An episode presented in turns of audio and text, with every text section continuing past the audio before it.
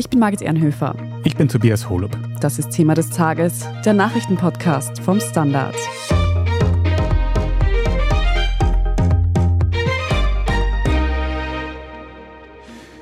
Verrostete und heillos überfüllte Fischkutter, die flüchtende Menschen über das Mittelmeer transportieren. Solche Bilder erreichen Europa beinahe täglich. Sehr oft kommt es zu Tragödien auf hoher See, bei denen viele Menschen umkommen. Dem will die Europäische Union jetzt einen Riegel vorschieben. Und zwar mit Hilfe von Tunesien. Das nordafrikanische Land soll laut einem geplanten Abkommen Geflüchtete an der Abfahrt hindern. Doch was stattdessen mit ihnen passiert, dazu ist noch wenig bekannt. Wir sprechen heute darüber, ob dieser Deal die Migration nach Europa in geregelte Bahnen lenken kann oder ob den abgewiesenen Menschen der sichere Tod in den Wüsten Tunesiens droht. Flora Mori, du bist Außenpolitikredakteurin beim Standard und Thomas Mayer, du bist Europakorrespondent beim Standard. Wir haben es eingangs schon gehört, es gibt einen neuen Deal zwischen der EU und Tunesien. Flora, um was genau geht es denn hier? Genau, also gestern war Ursula von der Leyen, die europäische Kommissionspräsidentin, in Tunis und hat dort eine Absichtserklärung unterzeichnet mit dem tunesischen Machthaber Kai Said. Also kein Abkommen, aber eine Absichtserklärung für ein Abkommen mit Tunesien.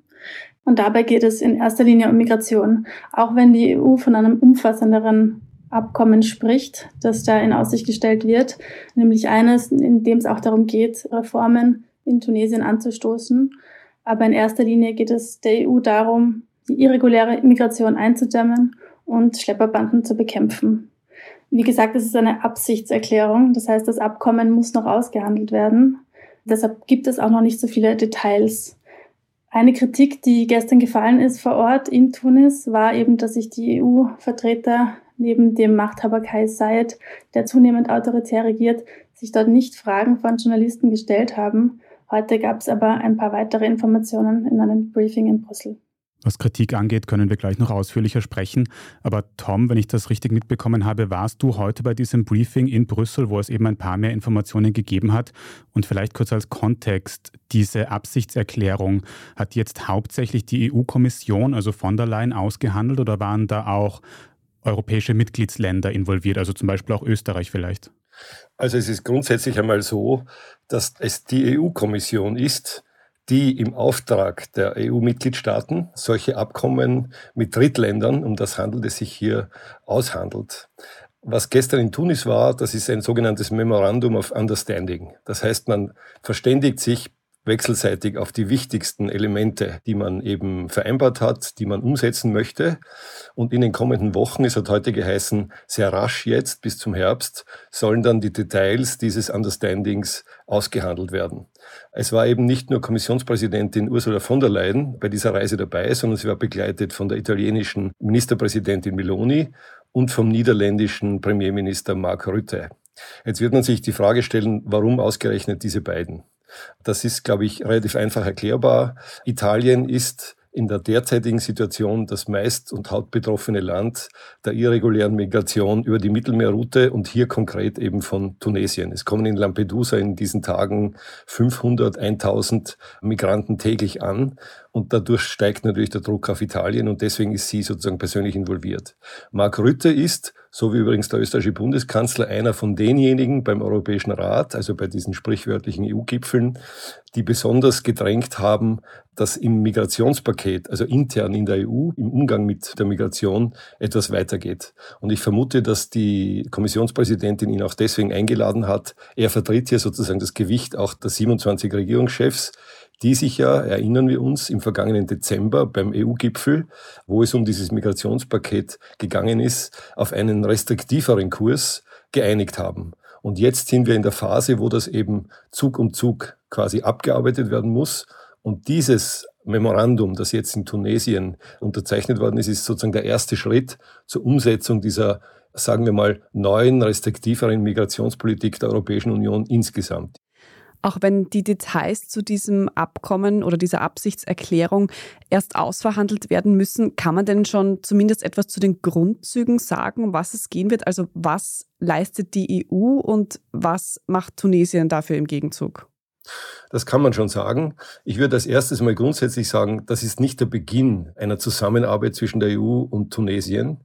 Das Ganze ist eingebettet in ein Assoziationsabkommen, in eine breitere Wirtschafts- und Finanzhilfe, die ohnehin schon läuft. Auch im Bereich Migration gibt es bereits eine Zusammenarbeit seit mehreren Jahren. Also nur ein Beispiel, was heute erwähnt worden ist in Brüssel. Die EU hat 17 Boote finanziert, ja, die das Meer überwachen für die Küstenwache. Sie unterstützt die Polizei, die Grenzbehörden. Jetzt hat von der Leyen vereinbart, dass Tunesien zusätzlich 115 Millionen Euro bekommt, ausschließlich aus diesem Titel Migration. Und damit werden ungefähr die Mittel aus den vergangenen Jahren verdoppelt. Was konkret ist dabei vorgesehen? Tunesien verpflichtet sich einerseits die Schlepperbanden, die organisierte Kriminalität im eigenen Land schärfer zu bekämpfen. Sie verpflichtet sich, dass sie die Küste genau überwacht, dass sozusagen nicht so viele Menschen auf See aufbrechen können, die ja dann in Italien auf der anderen Seite ankommen. Und Tunesien verpflichtet sich, dass es enger und besser kooperiert bei der ganzen Abwicklung, sowohl im Migrationsbereich als auch im Visabereich. Man muss wissen, dass es hier vor allem auch geht um tunesische Staatsbürger, junge Männer, und das ist der große Unterschied zu Kriegsflüchtlingen, die in der Regel ja nicht aus einer Kriegssituation heraus fliehen, sondern die nach Europa kommen, um hier, so wie viele Hunderttausende andere Tunesier und Marokkaner auch ein anderes Leben führen zu können, Arbeit zu suchen und so weiter. Und das ist ein Problem, vor allem auf der EU-Seite, weil sich das vermischt sozusagen mit der Migration von Flüchtlingen, die nach Europa kommen. Und hier wird man versuchen, ein bisschen das auseinanderzuhalten und im Visa-Bereich enger zu kooperieren, weil das muss man auch wissen, die meisten dieser Migranten kommen natürlich ohne ordentliches Visum nach Europa. Und dadurch entsteht bei den EU-Staaten das Problem, dass die Leute nicht registriert sind, dass man nicht genau weiß, wer sie sind. Und dann ergibt sich automatisch das Problem, was macht man mit ihnen? Und alles das wird Teil sein des Abkommens, dessen Details, wie gesagt, in den nächsten Wochen erst noch ausgehandelt werden müssen.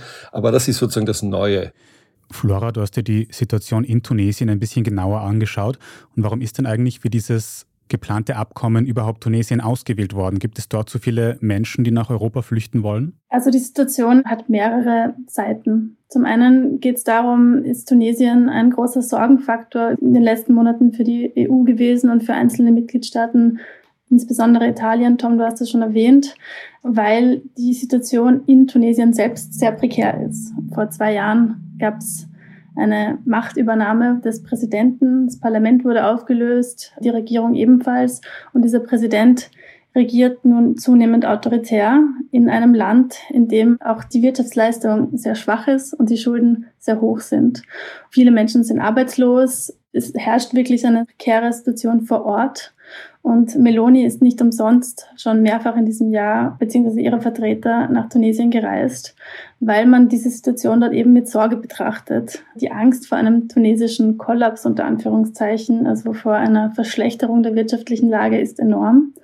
Denn es zeigt sich in den Zahlen, es kommen auch immer mehr Tunesier über das Mittelmeer nach Italien.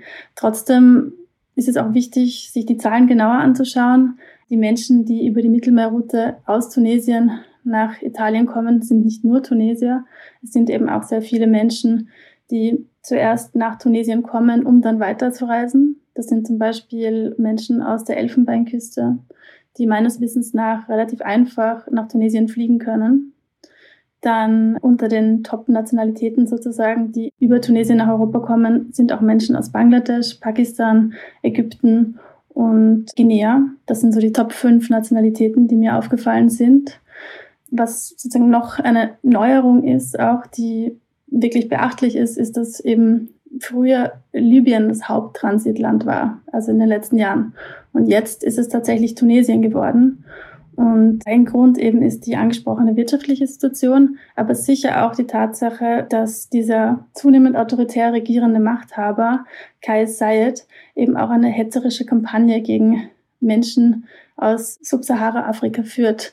Also er hat sie ja als Horde Krimineller bezeichnet, die eine Umvolkung in Tunesien anstreben, also ein klassisches Verschwörungsnarrativ, das wirklich zu einer hetzerischen Stimmung in diesem Land geführt hat und es in den letzten Monaten regelmäßig Berichte gab über rassistische, gewalttätige Übergriffe auf Menschen wegen ihrer Hautfarbe. Und das hat dazu geführt, dass sich auch immer mehr Menschen, die eigentlich nach Tunesien gekommen sind, um dort zu arbeiten, dass auch diese Menschen sich dort nicht mehr sicher fühlen und nun vermehrt eine Reise nach Europa überhaupt in Betracht ziehen, auch wenn das anfangs nie ihr Ziel war. Die EU, die einen Staat mit Geldern unterstützt und dieser dafür im Gegenzug Fluchtbewegungen und Migrationsbewegungen besser bewerkstelligen soll.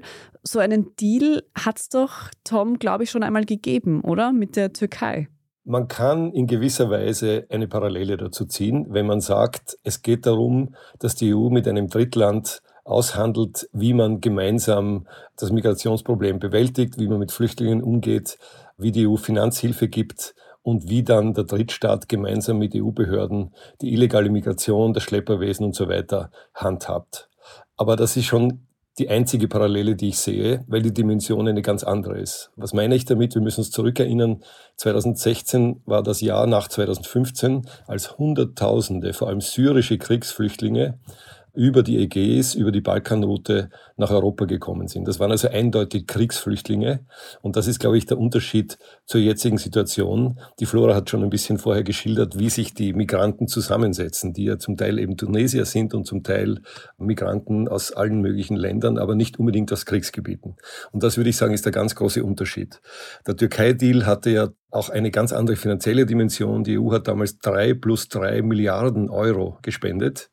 Und da muss man dazu sagen, ein sehr, sehr großer Teil dieses Geldes war nicht dazu da, Migranten an den Außengrenzen abzuwehren, das natürlich auch, sondern der größte Teil des Geldes ging direkt in die Türkei, wo ja drei Millionen syrische Kriegsflüchtlinge gelebt haben.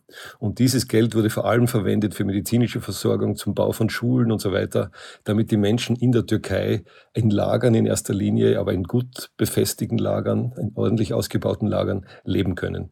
Davon ist jetzt natürlich beim Tunesien Memorandum of Understanding überhaupt keine Rede. Da geht es ausschließlich um Grenzsicherung, EU-Außengrenzsicherung, um die Polizeizusammenarbeit, um die Zusammenarbeit der Küstenwache und darum, dass man reguläre von irregulärer Migration nach Europa trennt. Aber es ist nicht vorgesehen, dass in Tunesien selbst Flüchtlinge versorgt werden. Gleichwohl geht es natürlich, das haben wir anfangs schon erwähnt, um Wirtschaftshilfe für Tunesien. Tunesien ist ein Land, das nahe am Bankrott steht. Es verhandelt ja gleichzeitig auch mit dem Internationalen Währungsfonds. Es hat von der EU zusätzlich zu den genannten Hilfen für Migration fast eine Milliarde Euro in Aussicht gestellt bekommen, im Gegenzug zu Reformen, damit das Land überhaupt überleben kann. Auch da gibt es nicht einen längeren Zusammenhang. Die berühmte arabische Revolution vor zehn Jahren hat nicht zu einer Demokratie geführt, wie damals alle gehofft haben, genauso wenig wie in Libyen, in Ägypten, in anderen Ländern, sondern Tunesien ist, wie Flora anfangs schon erwähnt hat, weggekippt und der Präsident ist autoritär, regiert mit Notverordnungen, mit Dekreten über das Parlament hinweg. Also da gibt es vielleicht auch eine gewisse Parallele zur Türkei, aber ich würde nicht sagen, dass man das vergleichen kann. Wir haben schon erwähnt jetzt, glaube ich, sehr genau, worum es bei diesem Tunesien-Deal der EU im Grunde eigentlich geht. Aber vielleicht trotzdem kurz zur Einordnung. Dieser Deal mit der Türkei ist schon ein paar Jahre her.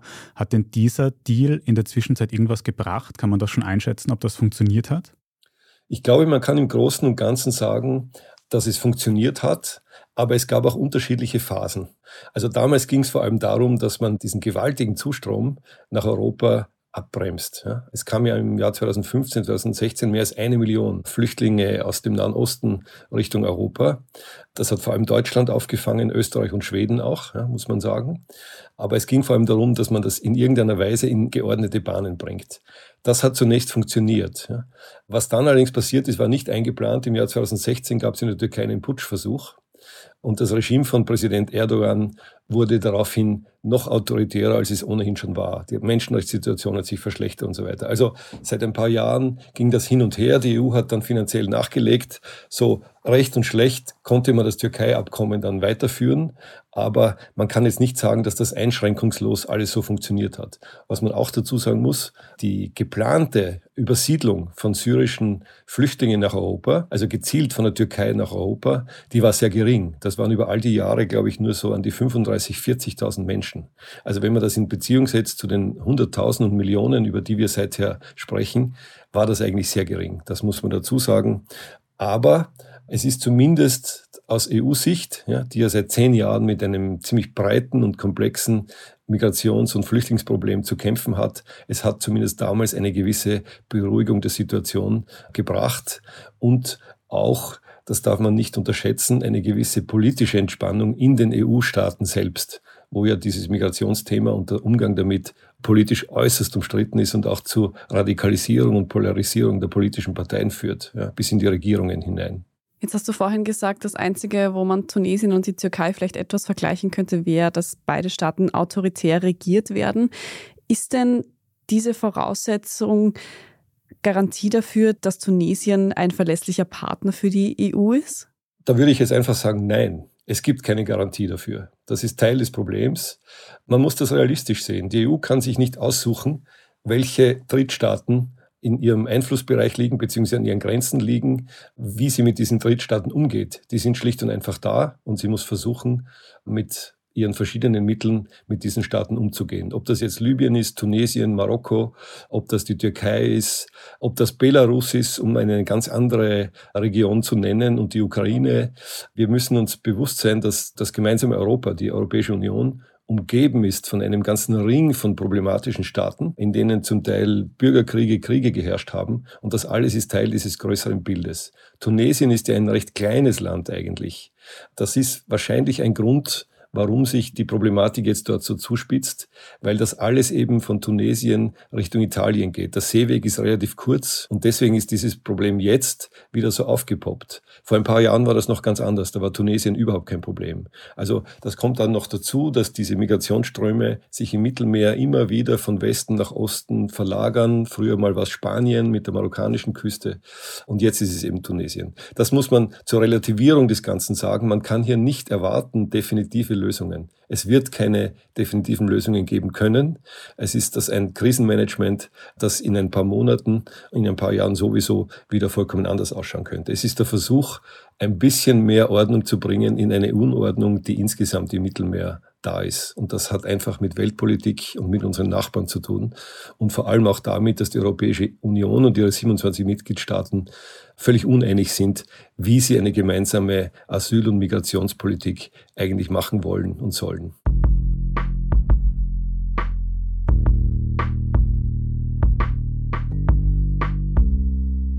Wir sind gleich zurück.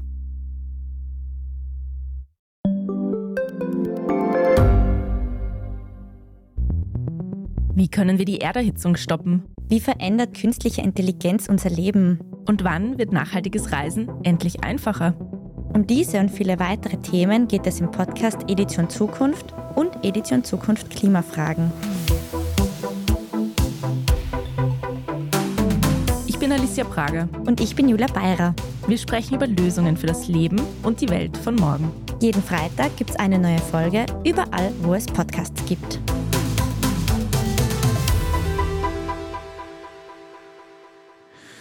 Jetzt haben wir schon gehört, dass es bei diesen neuen Plänen vor allem darum geht, zu verhindern, dass Menschen von Tunesien nach Europa übersetzen können.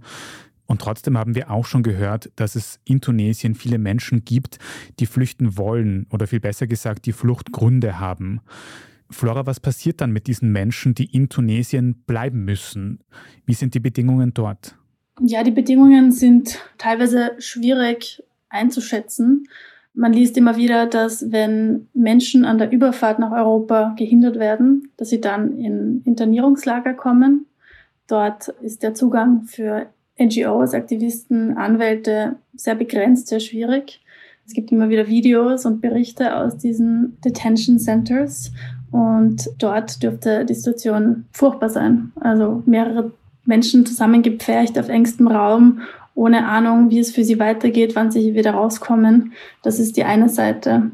Dann gibt es ganz aktuell Berichte von Human Rights Watch, dass auch Menschen, die offenbar auf dem Weg nach Tunesien waren, von der tunesischen Grenzpolizei quasi wieder in die Wüste zurückgedrängt worden sind, nämlich auf die libysche Seite der Grenze, ohne Wasser und ohne Schutz, darunter auch Frauen. Also die Berichte sind erschütternd einen allgemeinen Überblick über die Situation vor Ort ist aber auch schwer zu geben, weil der Zugang teilweise sehr schwierig ist. Auf Twitter habe ich von einer Journalistin bei einem Beitrag gehört, dass sie es quasi absurd findet. Libyen gilt ja de facto als wirklich ein Ort für Flüchtlinge und Migranten, der extrem gefährlich ist. Und absurderweise waren es jetzt die libyschen Grenzschutzbeamten, die hier Wasser den aus Tunesien zurückgedrängten Flüchtlingen und Migranten gegeben haben. Also die Zustände sind zum Teil erschütternd und dürften sich auch in nächster Zeit nicht so schnell ändern. Wenn man nun diese Migrationsbewegung von Tunesien nach Europa stoppen oder eingrenzen möchte, ist es dann eigentlich auch eine Option für die Betroffenen in Tunesien selbst zu bleiben und dort um Asyl anzusuchen? Ja, also für Tunesier selbst ist es natürlich keine Option, aber für Menschen, die aus anderen Ländern nach Tunesien kommen, ist es theoretisch eine Möglichkeit, ich habe das schon erwähnt, es gibt so etwas wie eine seit vielen Jahren bestehende Arbeitsmigration nach Tunesien, wo Menschen eben in Tunesien teilweise im illegalen Sektor als Putzkräfte, aber im schwarzen Sektor quasi nicht angestellt ein regelmäßiges Einkommen haben und davon leben können und damit ihre Familien zu Hause gut versorgen können. Das Asylsystem Tunesiens an sich, das es natürlich gibt, und dort gibt es auch UNHCR, weist aber massive Mängel auf. Und sehr wenige Menschen bekommen dort eigentlich einen regulären Schutzstatus. Und Tom, ich glaube, das hast du schon angesprochen, dass man quasi von Tunesien aus Möglichkeiten schafft, dass man in der EU um Asyl ansucht. Das ist in diesen aktuellen Plänen gar nicht vorgesehen, oder? Das kann ich so direkt nicht beantworten. Das ist immer eben Teil, wie ich schon gesagt habe, der Vereinbarungen, die man jetzt aushandeln muss. Es ist nicht so, dass man nicht regulär von Tunesien oder auch von anderen Ländern nicht nach Europa gehen kann. Also was ich zum Beispiel weiß, ist, darauf haben Frankreich, Deutschland und Belgien gedrängt, dass man den Zugang für junge Tunesier, die in Europa studieren wollen, ja, zum Beispiel absichert. Ja. Europa hat kein Interesse daran, dass in Zukunft überhaupt keine Tunesier oder keine Marokkaner mehr zu uns kommen. Ja. Wir haben ja Millionen von Menschen aus diesen Ländern bei uns, die ganz normal integriert sind, arbeiten, studieren, was auch immer. Ja. Das soll es natürlich weiterhin geben. Was man versuchen wird, ist, dass man dieses Visasystem, die Abwicklung dieser Zuwanderung verbessert, weil das eben zum Teil nicht funktioniert und weil eben viele Menschen, weil sie eben nicht auf regulärem Weg nach Europa kommen können, das auf illegale Weise versuchen. Dadurch entsteht dieses Problem. Aber ich glaube schon, dass man auch daran denkt, reguläre Zuwanderung zu ermöglichen. Das Problem, das ich gleichzeitig kritisch dazu sagen möchte, ist, dass in der europäischen Asyl- und Migrationspolitik seit mehr als zehn Jahren ja, es nicht gelungen ist, genau zu trennen, das, was man sich ursprünglich vor 20 Jahren eigentlich vorgenommen hat, nämlich dass man unterscheidet zwischen der regulären Einwanderung, Zuwanderung, im Arbeitsbereich zum Beispiel oder um zu studieren, zwischen Kriegsflüchtlingen und dem eindeutigen Recht auf Asyl, wo Europa verpflichtet ist, diese Menschen in jedem Fall aufzunehmen, weil sie in Not sind. Und der dritte Teil, auf den wird oft vergessen, Europa hat sich eigentlich vorgenommen, Schlepperei, Menschenhandel, eines der größten Probleme der Welt, das kann man in allen UNO-Berichten nachlesen, ein Milliardengeschäft, dass man dagegen in aller Härte vorgeht. Das ist seit vielen Jahren miteinander vermischt und es wird viel zu wenig auseinandergehalten. Und erschwerend kommt dazu, dass sich die EU-Staaten eben nicht einigen können oder wollen. Manche wollen schlicht und einfach nicht, wie man das gemeinsam besser macht. Dann könnte man nämlich auch natürlich gemeinsam mehr Druck ausüben im Rest der Welt, um das einigermaßen besser zu steuern. Und da drinnen in diesem Dilemma, in dieser Problematik stecken wir. Und so, glaube ich, muss man auch das einordnen, was gerade mit Tunesien passiert. Flora, wenn wir ein bisschen über Tunesien hinausschauen, wie sieht es denn generell mit dem Asylaufkommen in der EU aus? Wie viele Menschen flüchten derzeit? Also Italien, wie erwähnt, verzeichnet ein massiv erhöhtes Ankommen von Flüchtlingen, quasi die doppelten Zahlen seit dem Vorjahr. Und eine Steigerung zeichnet sich über die Mittelmeerroute jetzt auch in verschiedenen Ländern, also nicht nur Italien, sondern auch über Griechenland und Spanien eine Steigerung zeichnet sich da überall ab. Heuer sind bereits laut der International Organization for Migration 100.000 Migranten angekommen. Im Vorjahr waren es 180.000. Allerdings sind wir jetzt quasi schon bei der Hälfte des Jahres. Das heißt, man kann erwarten, dass die Zahlen bis Jahresende über denen vom Vorjahr liegen werden. Allerdings möchte ich da auch dazu sagen, um da ein bisschen Perspektive reinzubringen, wir sind dennoch recht weit weg entfernt von den Zahlen von 2015 und 2016. Tom, du hast schon ein bisschen angesprochen, dass es sehr schwierig ist einzuschätzen, wie viel Wirkung dieses geplante Abkommen jetzt wirklich haben kann. Denkst du denn, dass dieses geplante Abkommen die Zahlen der Menschen, die nach Europa migrieren, nachhaltig verringern könnte? Ich glaube, dass es dazu beiträgt, die Zahlen zu verringern. beim Begriff nachhaltig verringern hätte ich gewisse Zweifel. Ich denke, wir müssen realistisch sein. Dieses Migrationsproblem wurde in zehn Jahren nicht gelöst. Und ich glaube, dass ich mich nicht so weit vorwage, wenn ich sage, es wird auch in den nächsten fünf Jahren nicht gelöst sein, im Sinne dessen, wie sich das manche vorstellen. Sozusagen eine absolute Lösung kann es nicht geben. Wir müssen leben lernen mit dieser Problematik in einer ziemlich schwierigen und komplexen Weltlage. Also ich will damit sagen, das, was auf der einen Seite von der politischen Rechten ständig getrommelt wird. Ja. Man braucht endlich eine Lösung, die Grenzen müssen dicht gemacht werden und so weiter. Das hört sich vielleicht alles gut an, aber es ist keinerlei Lösung. Ja. Es sind eigentlich leere Worte. Es wird der Problematik überhaupt nicht gerecht. Auf der anderen Seite halte ich persönlich auch wenig von Banalisierung dieses Problems.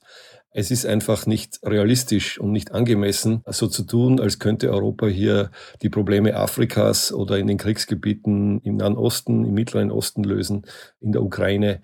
Das ist eine Überforderung, ja, die dieses ohnehin in Schwierigkeiten befindliche Europa nicht schaffen würde. Wir müssen, glaube ich, realistisch damit umgehen. Wir müssen schauen, dass die Menschenrechtssituation dabei so gut wie möglich behandelt wird. Und ich glaube auch, dass man sagen kann, dass die Europäische Union als Gemeinschaft ja, dabei auch nicht so schlecht ist, wie manche immer tun oder glauben. Natürlich gibt es viele Probleme. Es gibt kriminelle Dinge, die passieren. Es gibt gewaltige Menschenrechtsverletzungen in einzelnen Bereichen. Aber das sind immer nur so punktuelle Entwicklungen, die natürlich durch soziale Medien extrem verstärkt werden.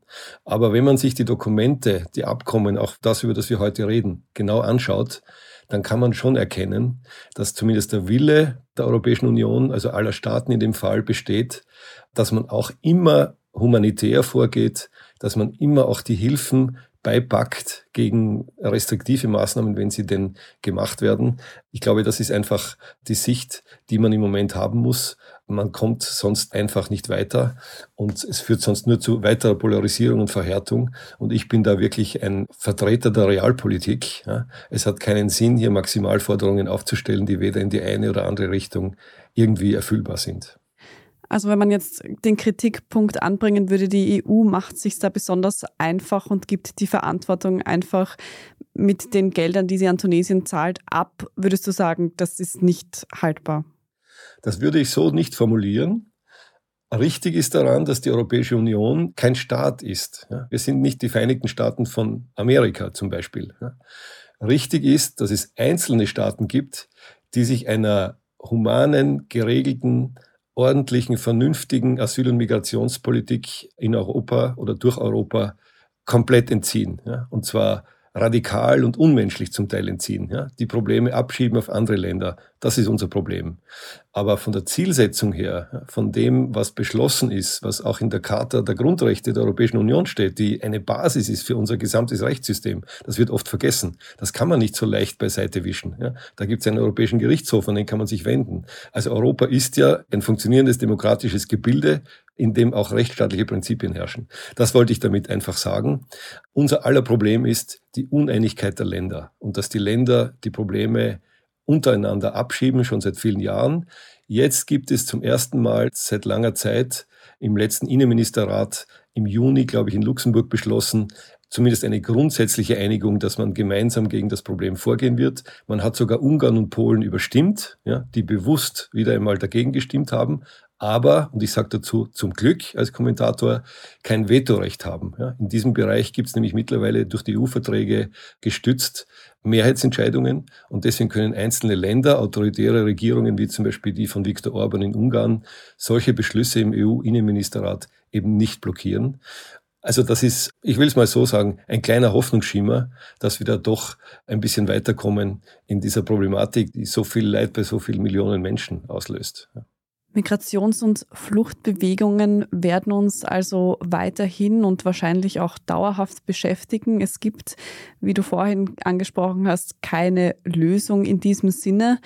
Jetzt gibt es zumindest mal eine Absichtserklärung seitens der EU und Tunesien, wie man hier weiter zusammenarbeiten möchte. Vielen Dank, Thomas Mayer und Flora Mori, für eure Einschätzungen dazu. Ja, vielen Dank. Ja, danke. Schöne Grüße aus Brüssel. Und wir machen jetzt dann gleich noch weiter mit unserer Meldungsübersicht und sprechen über das gescheiterte Getreideabkommen zwischen der Ukraine und Russland. Wenn Ihnen diese Folge von Thema des Tages aber bisher schon gefallen hat, dann lassen Sie uns das sehr gerne mit einer guten Bewertung oder einem netten Kommentar wissen. Und wenn Sie keine weitere Folge von Thema des Tages mehr verpassen möchten, dann abonnieren Sie diesen Podcast am besten gleich dort, wo Sie Ihre Podcasts eben am liebsten hören. Vielen Dank dafür und wir sind gleich zurück.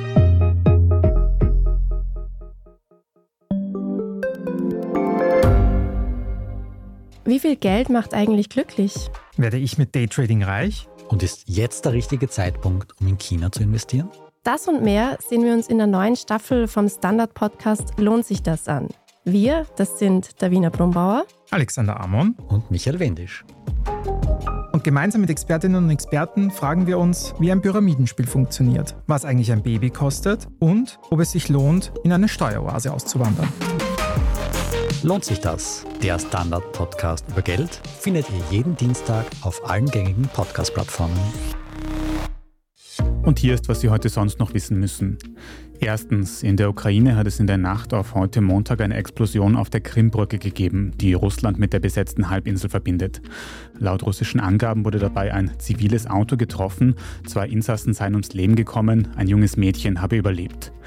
Russland macht das ukrainische Militär für den Angriff verantwortlich und auch einige ukrainische Medien schreiben von Anzeichen dafür.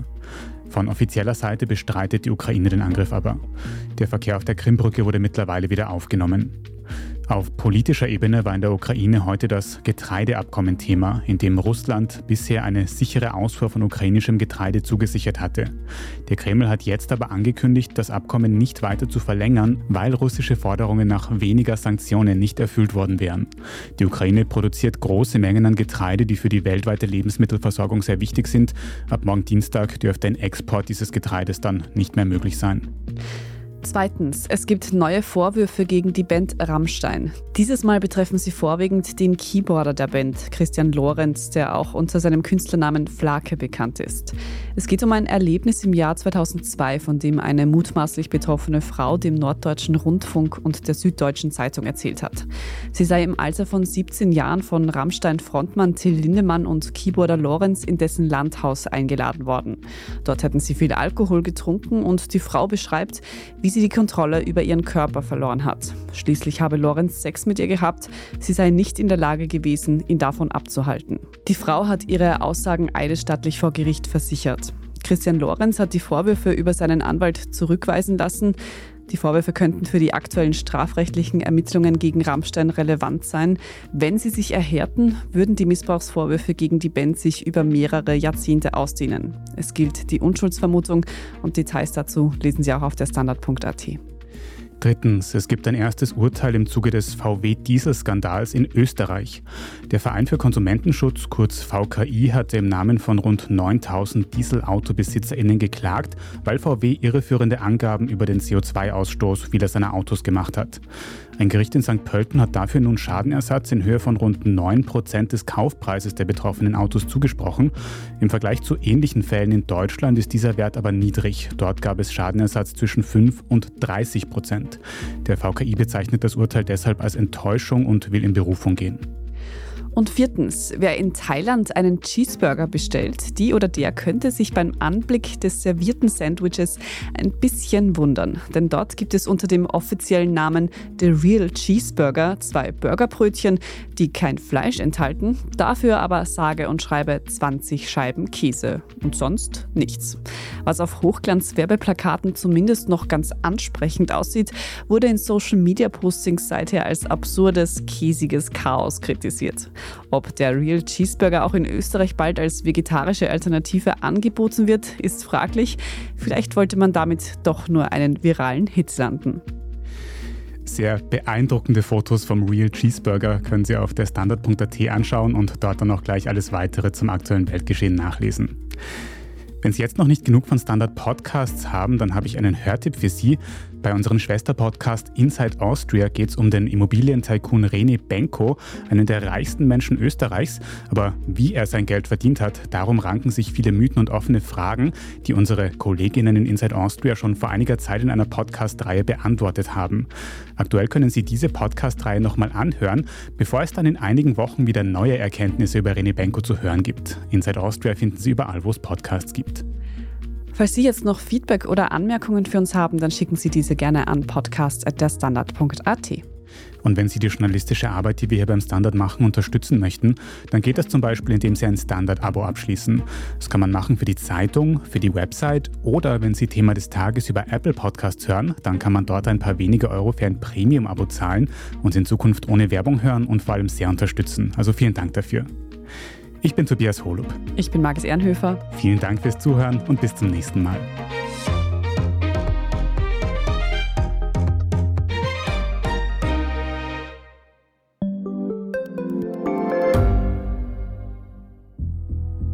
Was ich nicht nachvollziehen kann, ist, warum an jedem Unrecht immer ich schuld sein soll. Ein Korruptionsskandal jagt den anderen. Österreich hat in den letzten 30 Jahren viel über Klimaschutz gesprochen, aber zu wenig getan. Die Politik verschläft die Klimakrise. Die Behörden haben alles richtig gemacht. Fehler vergisst man, statt daraus zu lernen. So sind wir nicht. So ist Österreich einfach nicht. Aber wie ist Österreich dann? Das wollen wir bei Inside Austria herausfinden. Wir blicken auf die großen österreichischen Skandale. Von Ibiza bis Ischgl. Wir wollen wissen, wer dafür in der Politik die Verantwortung trägt. Und wir schauen genau hin, wo Österreich über seine Grenzen hinaus mitmischt. Vom Wirecard-Skandal bis zum Ukraine-Krieg. Das ist Inside Austria von Standard und Spiegel. Jeden Samstag eine neue Folge, überall, wo es Podcasts gibt.